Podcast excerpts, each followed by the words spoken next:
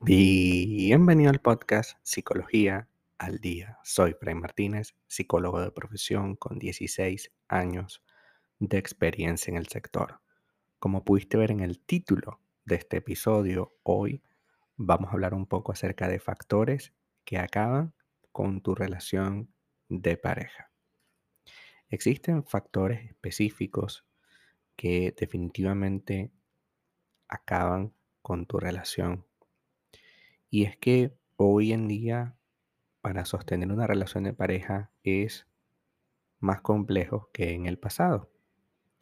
Al tener mayor libertad de hacer y deshacer, por supuesto que va generando una especie de sensación de perfeccionismo, de perfeccionamiento, este, que va consolidando una idea de que no estamos bien en la relación actual. Y por supuesto, esto antes no existía, puesto que si tú tenías una relación y te casabas con él, pues así haga lo que haga, pues te ibas a quedar allí. Hoy en día no es así y es mucho más delicado sostener una relación, puesto que esa relación necesita un montón de actividades para poder mantenerse. Sin embargo, eso me parece excelente, porque mientras más fino mientras más exigentes seamos, pues mejores relaciones vamos a tener. Nuestros abuelos, por ejemplo, que es el caso que comento, em, a pesar de que estaban juntos, no eran felices. Y el maltrato, a la larga, genera un montón de problemas sociales y sobre todo emocionales. Bien, entonces vamos a hablar de los factores que influyen en que una relación termine. El primero de ellos, tener mala comunicación. Una buena comunicación no es encontrar siempre nuevos temas de conversación o sostener charlas todo el tiempo entretenidas. La verdad es que basta con tratarse con respeto cuando existe una eh, diferencia, por ejemplo. La mala comunicación, en cambio, es un ejercicio de mentir, guardar, maltratar y con mucha fuerza eh, crear un ambiente hostil. Las personas que tienen mala comunicación no saben cómo decir las cosas y llega un punto en el que esto va generando una separación entre ustedes porque yo no puedo compartir tiempo con alguien con el cual no me siento identificado. La conversación en pareja es absolutamente necesaria y fundamental las heridas que puede causar eh, una conversación mal ejecutada o nunca conversada puede ser una herida difícilmente de cerrar. Para evitar la mala comunicación es necesario que nos replanteemos cómo estamos eh, llevando nuestros deseos a la otra persona.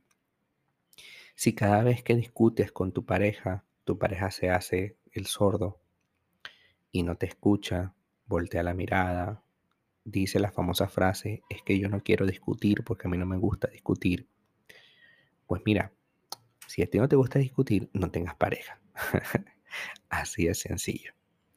Porque si tú necesitas eh, evitar la confrontación a toda costa, pues déjame decirte que estás en el peor escenario para que para que eso exista.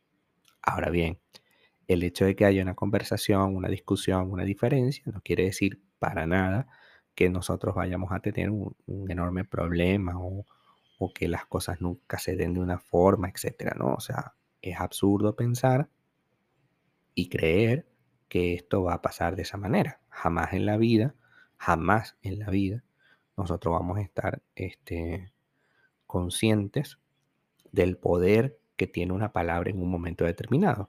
Así que tengamos cuidado al decir las cosas, puesto que una mala comunicación definitivamente destruye la relación. Y, por supuesto, otro factor es la idealización.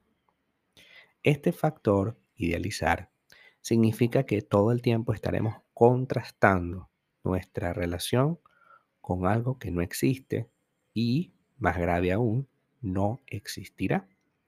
puesto que las relaciones perfectas no existen ni existirán. Las relaciones perfectas solamente están en tu cabeza.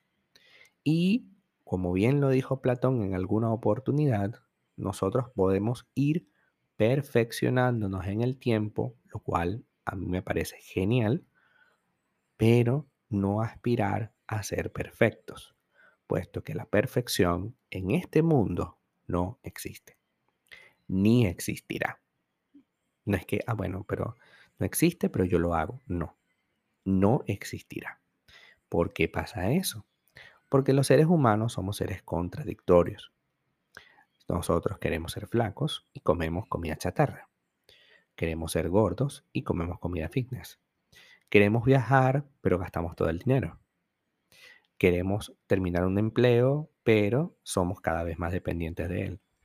La contradicción es parte de la esencia humana y esa contradicción nos lleva a no ser perfectos. Esa contradicción te lleva a estar siempre como en deuda.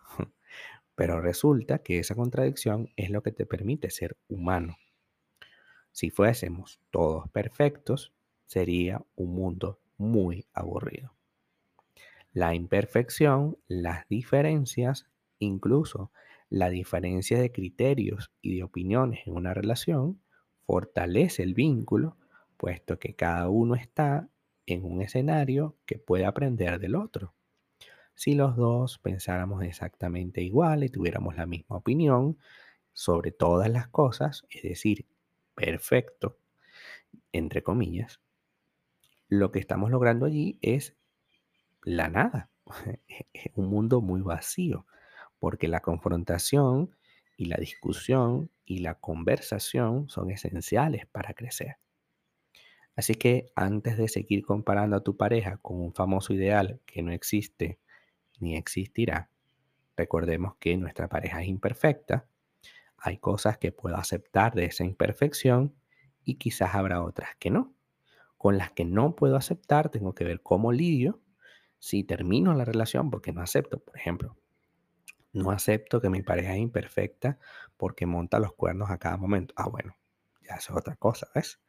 Ya es imperfección, montar los cuernos a cada rato, no te gusta ni es parte de tu plan de vida. Buenísimo, entonces sepárate. Ahora tú no puedes exigirle a esa persona que no monta los cuernos, que se porta bien, que hace todo más o menos bien, exigirle que sea exactamente como tú te tienes el plan trazado de tu príncipe o tu princesa azul. Eso no se puede, porque la perfección no existe ni existirá. Hasta acá nuestro episodio del día de hoy. Muchísimas gracias por quedarte aquí hasta el final. Si deseas saber más sobre mi contenido, www.fraymartinez.com para consultas online www.fraymartinez.com y también sígueme en mi Instagram, arroba fraymartinez20. Muchísimas gracias y hasta el próximo episodio.